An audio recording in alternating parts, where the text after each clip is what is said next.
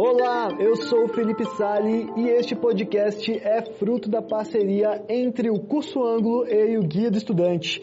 Nós estamos aqui prontos para te mostrar, te explicar e decifrar com você todas as obras que são cobradas na FUVEST. E no episódio de hoje vamos falar sobre Mayombe, do Pepetela. E para isso chamamos o professor André Kolozuki. Olá, professor, tudo bom? E aí, Felipe, tudo bem? Muito obrigado por aceitar o convite, hein? Opa, para mim é um prazer. Vamos começar? Vamos. Um pequeno resumo, o que é Mayombe? Mayombe é um livro do Pepetela. Pepetela é o nome de Arthur Pestana dos Santos. Pepetela é um apelido para Pestana, tá? Hum. Vamos lembrar que o Pepetela, esse cara aí, o Arthur Pestana dos Santos, ele era um guerrilheiro Bom, o livro vai falar sobre uma guerra. O livro Mayombe trata de uma guerra. Que guerra é essa? O livro vai falar sobre Angola. Então, a gente tem que saber que estamos falando de literatura africana em língua portuguesa. Isso é um ponto bem legal, né, da gente mencionar. Sim. A gente vai falar aqui sobre Angola, um país que foi colonizado por Portugal, logo é um país lusófono, é um país que fala língua portuguesa, tá? Sim. E o Pepetela, ele é um angolano, o Pepetela, ele foi um guerrilheiro e a guerra que vai ser retratada aqui é a guerra de independência de Angola. Vamos lembrar que, historicamente, Angola foi muito explorada por Portugal no contexto do neocolonialismo, no contexto do imperialismo europeu sobre a África, né? Então, no século XVI, anos 1500, né, a, o país Angola foi um país muito explorado por conta do fornecimento de mão de obra escrava. Sim, os portugueses foram lá, sim, os portugueses é, escravizaram os negros lá, né? Acho uhum. que isso não é, é, é nenhum mistério para ninguém que a gente eles, tem esse passado, eles né? Eles pisaram na África, colocaram Sim, eles, dois pés lá e... Vamos lá, eles pisaram na África, tá? É importante enfatizar isso, que os portugueses estiveram lá, tá? E, e, os negros foram escravizados pelos portugueses. Então Angola foi um país muito explorado, começa por aí.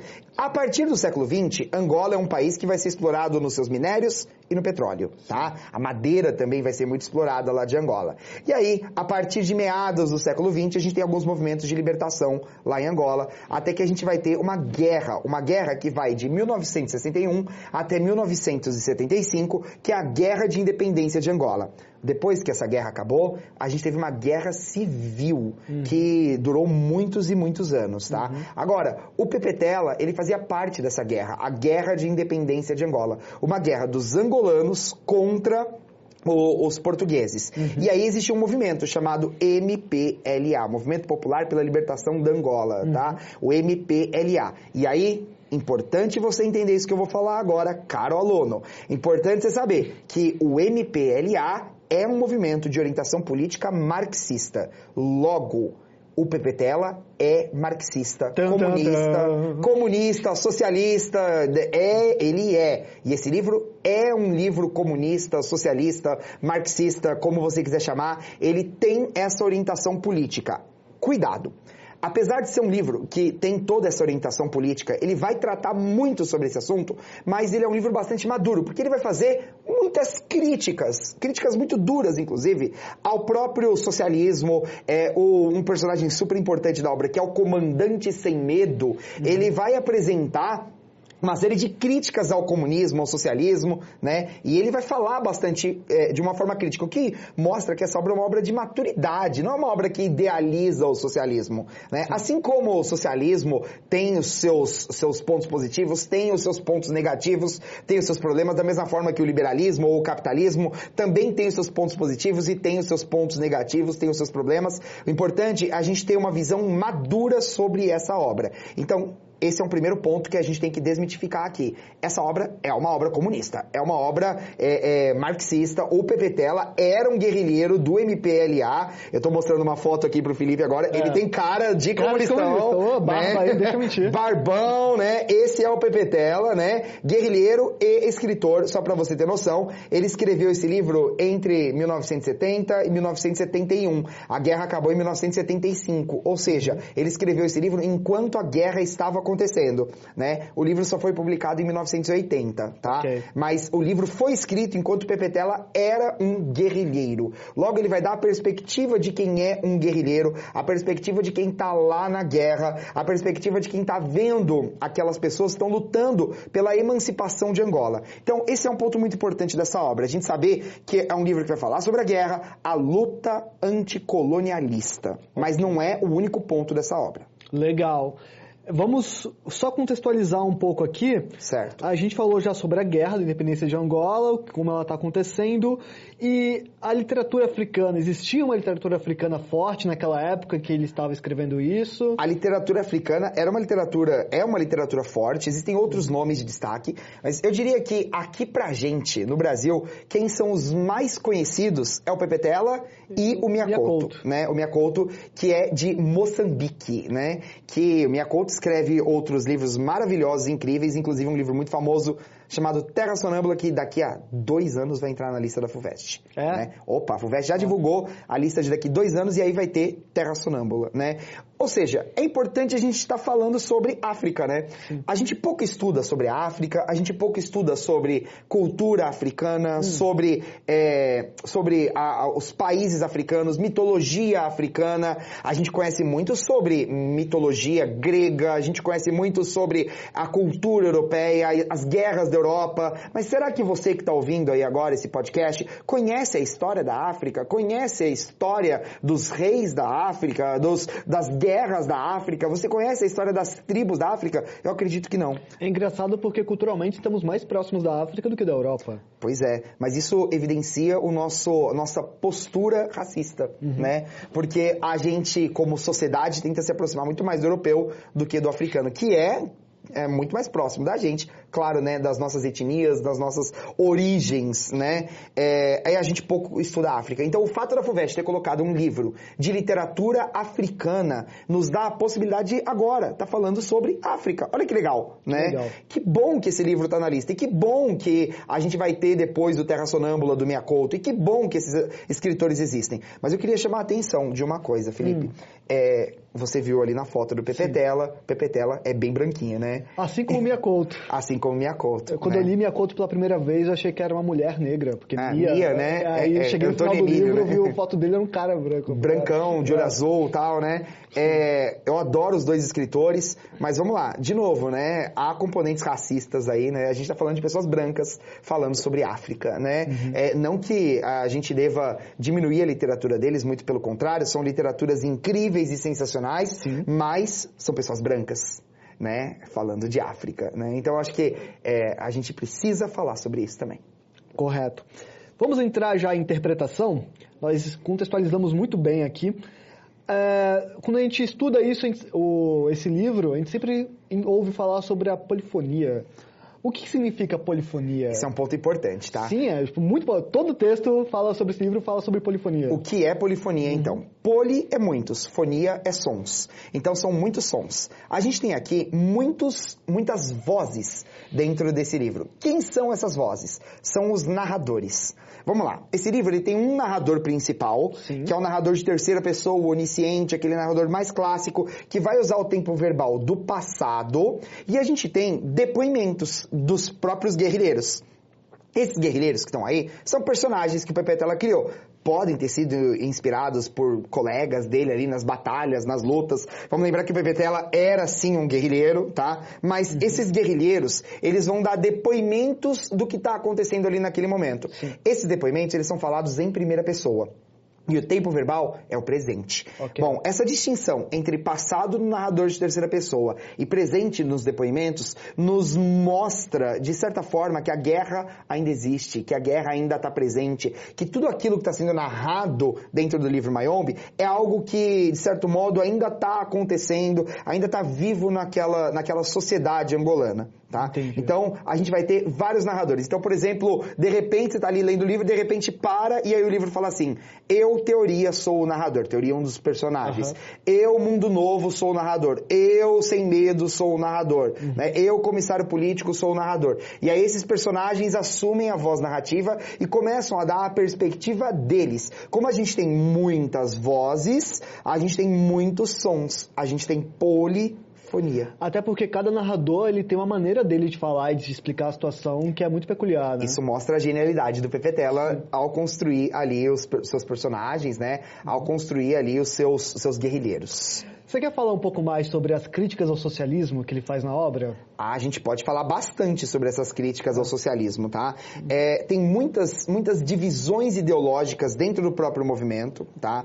É, por exemplo, existe um outro grupo, né, que estava tentando conquistar a independência também. Vamos lembrar que estamos falando de guerrilheiros civis lá Sim. em Angola, tá? Contra o exército dos Tugas, que é o exército dos portugueses. Uhum. E aí, é, existem divisões ideológicas. Por exemplo, é, ainda não falando propriamente do socialismo, mas já citando uma divisão que acontece, né? O, o MPLA tenta, de alguma forma, conquistar a população, enquanto uhum. que a UPA faz ataques a essa população para intimidar, para que, de alguma forma, essa população apoie os guerrilheiros. Mas, bom, essa é uma crítica já que está sendo feita. Agora, quando a gente pensa em, em, divisões ideológicas, quando a gente pensa em, em, questionamentos sobre o socialismo, quem é o grande personagem que vai fazer esses questionamentos é o Comandante Sem Medo. Olha okay. o nome dele, né? Comandante ele é Sem, Sem medo, medo, né? É legal falar isso, cada personagem ele tem um nome que inspirado na personalidade, personalidade dele, é um nome de guerra. Assim, Exatamente, né? Como Pepetela é o nome de guerra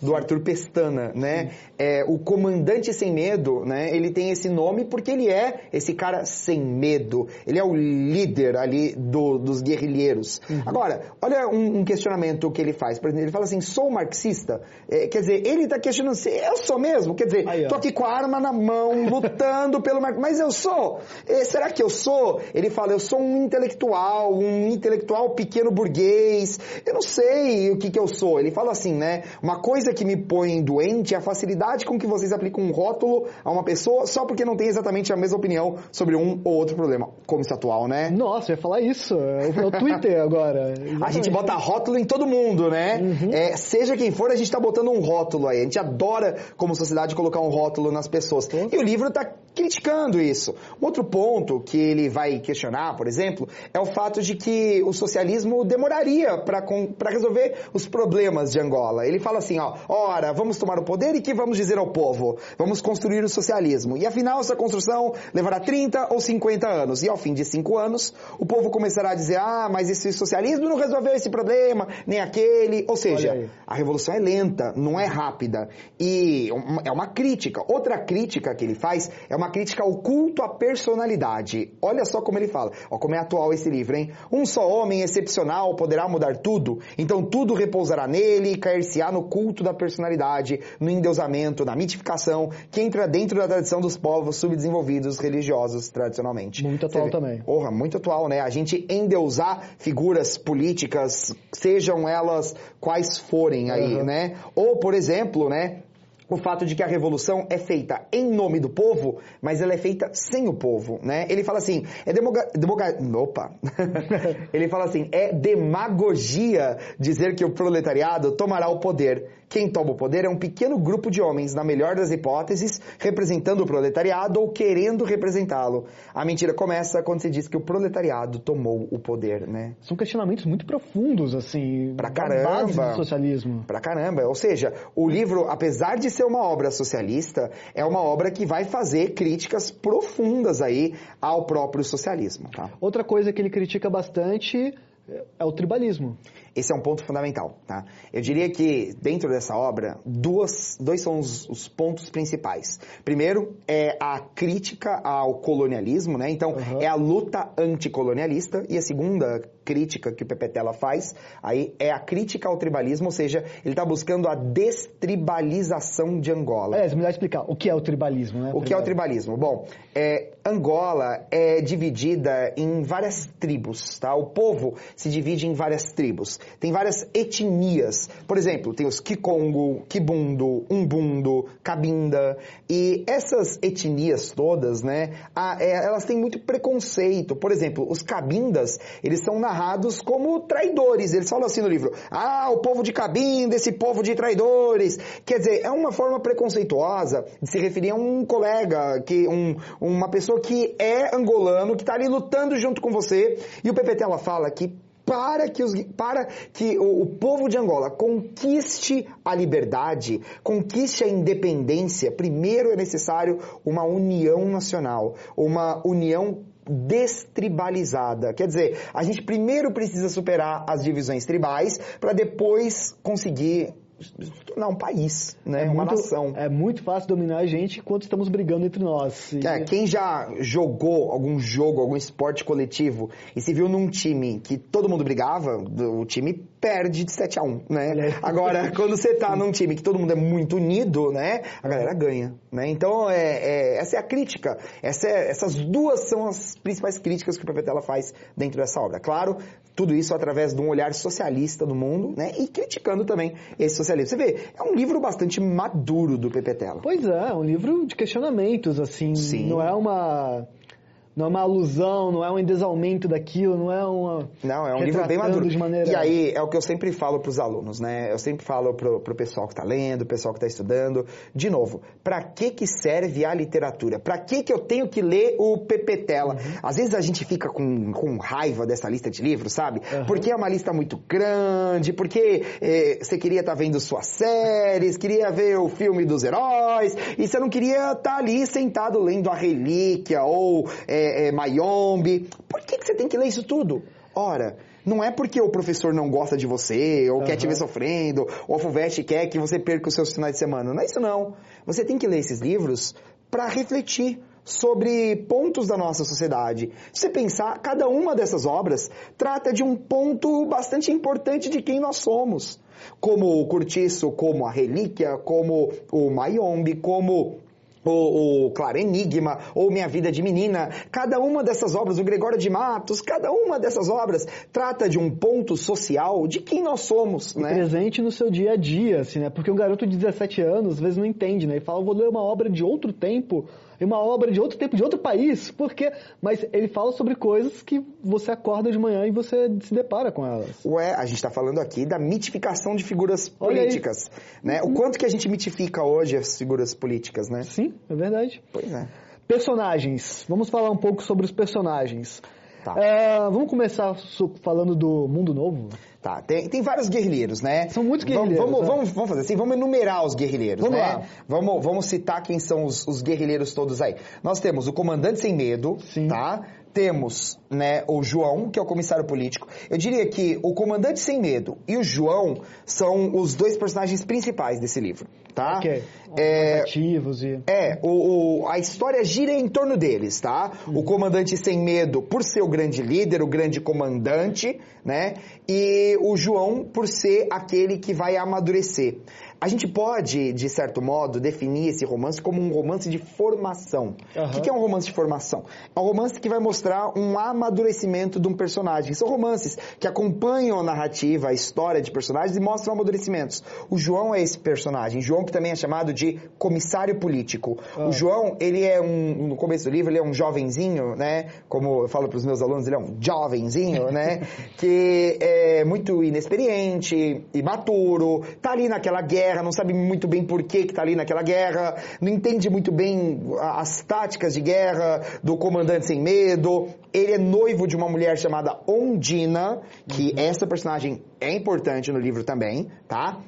Que é uma professora, e o João tem um relacionamento que não é muito bom com essa Ondina, é, eles se sentem ambos insatisfeitos nesse relacionamento, já, já a gente fala mais disso, mas o João, ele vai amadurecer bastante ao longo desse livro, ao longo dessa narrativa. Então, é um romance de formação porque o João vai amadurecer, ele vai se formar. E no final do livro ele termina como o grande comandante ali do, do exército, ali da, do grupo dos guerrilheiros. Tá? Então ele, ele vê na figura do comandante sem medo uma grande referência. Então, assim, esses dois são os dois personagens principais. Uhum. O João e o Comandante Sem Medo. Nós temos o Teoria, tá? O Teoria, ele é um professor, tá? É, ele tem uma série de dilemas internos e um desses dilemas é que ele se vê como, eu não gosto muito dessa palavra, né? É. Mas ele se vê como mulato, né? É, ou seja, ele é o mestiço, né? Vamos, vamos falar assim, ele tem essa condição mestiça, né? É, os brancos veem ele como negro, o negro vê ele, os negros veem ele como branco,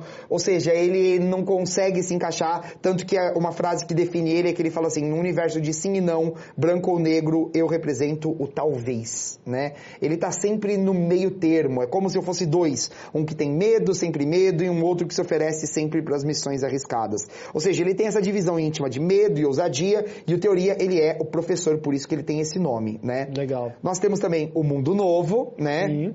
Mundo Novo, que é um jovem, que é dogmático dentro da política. E quando a gente fala de dogmas, a gente está falando de verdades absolutas. E você vê, como o livro critica esses dogmas políticos. Sim. Né? É, então, o Mundo Novo, ele é esse jovem que é muito apegado ainda a, a, ao socialismo, a, as ideologias, e ele não aceita muito questionar é, essas ideologias, mas que também vai amadurecer ao longo da obra. Legal. Tá? Temos o chefe de operações, que acha que a prática militar é mais importante do que a teoria, os estudos militares. Né? Nós temos o milagre, que é o preconceituoso, que é, representa os preconceitos tribais. Temos o Motianvo, que é o rapaz que é destribalizado, tá? Ou seja, ele está excluído porque ele não faz parte de nenhuma tribo. E aí um outro personagem importante é o Lutamos, que ele é cabinda, né? Logo, o Lutamos, ele é considerado traidor, tá? O Lutamos, ele, ele vai lutar contra os estereótipos tribais. Tá? E no final do livro vai ter um papel importante também. E aí, já que estamos falando de personagens, o Mayombe. Que né? assim como o Curtiço é um personagem do livro Curtiço, Mayombe é um personagem de O Mayombe. E é, o que é Mayombe? O que é Mayombe, né? Hum. Mayombe é uma floresta. É o nome de uma floresta que fica lá em Angola, tá? Que é onde ocorre a guerrilha, né? É, só pra você ter noção, é, a floresta do Mayombe, ela tem 270 km quadrados. Você tem um chute assim de qual é o tamanho da Amazônia? Cara, eu não tenho. Eu não tenho essa, ideia. Eu não tenho essa noção de espaço de quilômetros quadrados, nenhuma. Nenhuma, assim, mas tem um chute, um número, assim, mil, cinco mil, dez mil. Ó, é. a Amazônia tem cinco milhões de quilômetros quadrados, tá? Uou, cinco milhões, né? Então é um quartinho, Miami. É, Miami tem 270 quilômetros quadrados. É uma floresta bem pequena, né? Dado o padrão da nossa Amazônia, né? Uhum. É, agora, é uma floresta importante lá de Angola, tá? É, essa floresta, né, ela é uma floresta que vai ter toda uma integração com os guerrilheiros, né, os guerrilheiros ali do Mayombe, e é uma floresta que, curiosamente, rejeita os portugueses. Hum. Por isso que a gente fala que a floresta, ela é personificada, assim como o cortiço também é personificado. O cortiço acordou, o cortiço levantou, Sim. o cortiço dormiu, a floresta ajuda os guerrilheiros. Vai ter um momento na narrativa que é quando eles estão passando fome, tá? Eles estão ali é, com, com dificuldades, não tem alimentos, e aí de repente a floresta começa a se movimentar e solta algumas, algumas castanhas, algumas avelãs, assim, solta umas sementes que o pessoal pode comer. Então é como se a floresta estivesse ajudando ali os guerrilheiros. Mais do que isso, ah, quando o livro narra as, as barracas dos guerrilheiros, né? Porque eles estão ali acampados dentro da floresta, ali nessa guerra, nessa guerrilha, né? É, a gente vê que as raízes das árvores se entrelaçam com as cabanas dos guerrilheiros, quase que numa simbiose entre a floresta e os guerrilheiros do Mayombe, uma integração muito grande. E ao mesmo tempo a floresta rejeita os portugueses. Tem um trecho que fala assim, né? Os soldados tugas cercados numa mata desconhecida e temível que escondia monstros aterrorizadores. Quer dizer, a floresta para os portugueses, os tugas, uhum. né, é uma floresta agressiva, repulsiva, mas para os soldados do Mayombe, para os guerrilheiros do Mayombe, a floresta é conciliadora, a floresta ela ajuda, ela é, apoia esses guerrilheiros, até porque eles estão lutando pela própria preservação da floresta também. Ela né? tomou partido nessa briga. Ah, ela tomou partido. mais personagens ou você quer terminar num panorama geral de como os guerrilheiros são retratados de maneira mais ampla na obra? Vamos falar da Ondina, né? Vamos. A Ondina, que eu não citei, né? Quer, quer dizer, eu citei, mas, mas eu muito não... brevemente. Muito é. brevemente. A Ondina, ela é namorada do João, né? Ela é noiva do João. A Ondina, ela é uma professora. Ela vive em Dolisie, né? Que é uma cidade que fica ali no Congo, país vizinho, né? Isso tem a ver com a tática de guerrilha deles. Eles fazem um ataque rápido e aí eles voltam para Dolisie, né? Tipo, bate e corre, tá? Legal. Como eles são mais mais fracos que o exército de Portugal, né, eles têm que adotar essa tática. E a Ondina é uma mulher mais madura, mais vivida, mais experiente, mais esclarecida do que o João, que é um, um rapaz jovem, inexperiente, imaturo. Não há problemas em ser jovem, inexperiente, uhum. imaturo, mas esse relacionamento é um relacionamento que está em descompasso. E aí a Ondina se sente muito frustrada com o João e o João se sente muito frustrado com a Ondina. Bom, não precisa ser, pensar muito para você entender que o que vai acontecer é o fim desse relacionamento. O João e a Ondina eles vão acabar rompendo em um determinado momento da história. Queria enfatizar que a Undina, ela é uma personagem muito forte dentro desse livro. Uhum. A Undina, eu diria que ela é, inclusive, feminista, tá? Olha aí. É, a Undina, ela defende as ideias feministas, ela fala o quanto que vai demorar para pro povo de Angola conseguir superar o machismo, né? Tem um trechinho que eu queria ler que fala assim, ó, numa sociedade em que o homem, ela falando, tá? Uhum. Numa sociedade em que o homem controla os meios de produção, onde é o marido que trabalha e traz o dinheiro para casa, é natural que a mulher se submeta à supremacia masculina. Não que ela ache ok a mulher se submeter, mas ela considera que é algo naturalizado, ou seja, é o comportamento que se vê com frequência. Ela está constatando um problema. A sua defesa social é a submissão familiar. E aí ela fala, esse problema, vê como ela fala que é um problema. Sim. Esse problema não está ainda resolvido nos países socialistas. Deve ser a última superestrutura a ser modificada, a mais difícil de modificar, que choca contra toda a moral e os preconceitos individuais que os modos de produção anteriores provocaram. Você vê, né? Ela é feminista. Uma feminista. Claro, né? Em definição de feminista. E vamos lá, estamos falando de um livro de 1970, né? E você vê como ele trata de temas aí bastante importantes também, né? A Ondina é uma mulher bastante bastante sensual, uma mulher inteligente, culta e isso é um ponto importante, ela é dona da própria sexualidade, tá? Legal. A gente vai ter algumas cenas que mostram como ela é empoderada sexualmente, hum. tá? Inclusive quando ela se envolve com o André, quem é esse André que eu não falei ainda? Hum. O André, ele é um, um, dirigente do MPLA, do hum. movimento ali dos guerrilheiros. Vai ter um momento na história em que o, o João, né, o comissário político, vai ter que ir para Dolizier para conseguir alimentos. Lembra que eu falei que a pessoa estava passando fome? Então, o João ele vai lá para conseguir recursos para comprar alimentos. Eu já estou aqui entrando no enredo, né? Não, mas mas, mas vamos lá. E aí, nesse momento, o, o João vai acabar ficar sabendo que a Ondina ficou com o André. E aí, uh, esse, esse relacionamento da Ondina com o André, né, vai ser uma cena tórrida de sexo, assim, uhum. é, é, no capô ali do jeep, no meio da mata. E ela, ela transa com ele porque ela quer. Ou seja, ela é uma mulher bastante empoderada, a Ondina, né? Uhum. Eu queria enfatizar que também ela vai ficar com o Comandante Sem Medo mais pra frente, né? Ou seja, é, depois que ela termina com o João, ela fica com o Comandante. É, a Ondina é dona da própria sexualidade. Apesar de viver numa sociedade bastante machista, a Ondina ela é uma mulher que, que é bastante forte. Diria que da nossa lista de, de leituras aí, é uma das personagens mais fortes. Olha aí. Personagens femininas, né? Isso porque temos Sagarana aí com vários personagens Opa! e é importante isso, poderia virar uma questão da sua prova, tá? Falar sobre aí, aí a, o, o, caráter feminista da Ondina. Que legal. É, ele era um guerrilheiro e ele conviveu com guerrilheiros eu imagino que a ficção e a realidade deveriam se misturar muito nessas descrições, né? Sim. Então, para finalizar, assim, a forma como ele retrata os guerrilheiros, o quanto você acha que isso era romantizado, o quanto era completamente o que ele via? Olha, é muito difícil responder isso, né? Porque Sim. a gente não estava lá, né? Pois é. Mas é. para ver a, a, luta real. Mas vamos pensar que todo e qualquer texto, né, de certo modo, idealiza um pouco a, a, de alguma forma, em alguma medida, a realidade. Porque uhum. você está fazendo um recorte, tá? Seja esse recorte da realidade através de uma crítica ou através de um elogio, tá?